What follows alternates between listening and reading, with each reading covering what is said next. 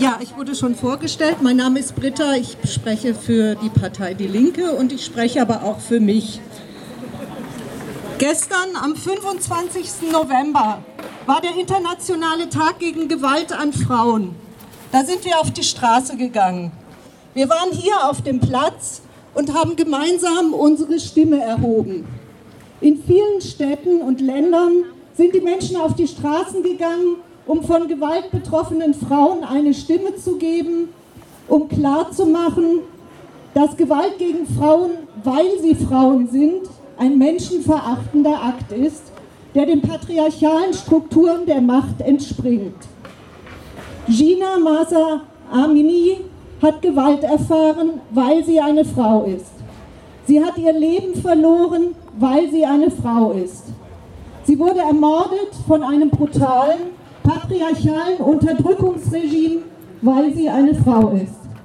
Dieser Mord hat eine beispiellose Protestwelle im Iran ausgelöst, bei der abertausende freiheitskämpfende Menschen sich mutig gegen die prügelnden und schießenden Schergen des Terrorregimes stellen und dabei ihr Leben riskieren. Ich, die hier in relativem Frieden lebe, kann mir das alles nicht vorstellen. Und ich habe große Hochachtung und großen Respekt vor diesem mutigen Widerstand der Iranerinnen. Heute sind wir hier wieder auf dem Platz, auf der Straße versammelt und wieder protestieren wir gegen Gewalt.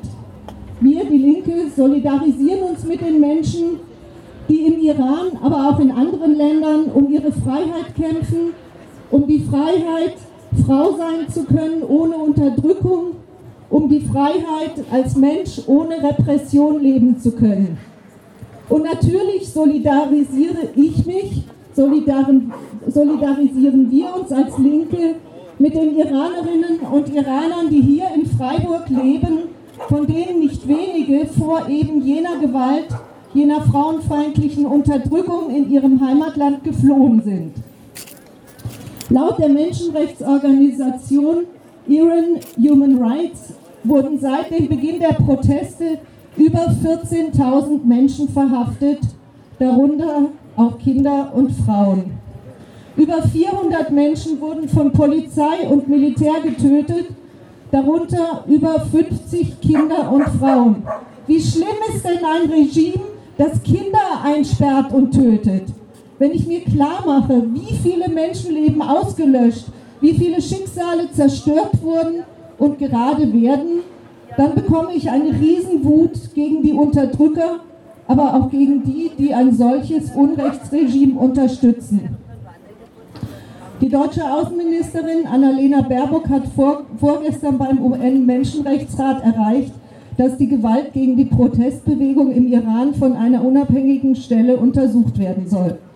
Das ist zu begrüßen, denn die Menschenrechtsverbrecher müssen bestraft werden.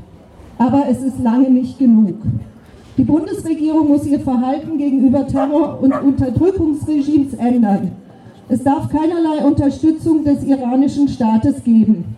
Wir, die Linke, fordern von der Bundesregierung, es darf keine Abschiebungen in den Iran geben. Iranerinnen in Deutschland muss ein Zugang zu Asyl und dauerhafter Schutz gewährt werden. Die Mitglieder der Revolutionsgarden müssen mit einem Einreiseverbot belegt. Die Vermögen der Schergen und Täter des iranischen Regimes müssen eingefroren und die Revolutionsgarden in die EU-Terroristliste aufgenommen werden. Die Gewalt im Iran muss ein Ende finden und die Inhaftierten freigelassen werden. Frauen müssen selbst über ihr Leben bestimmen können.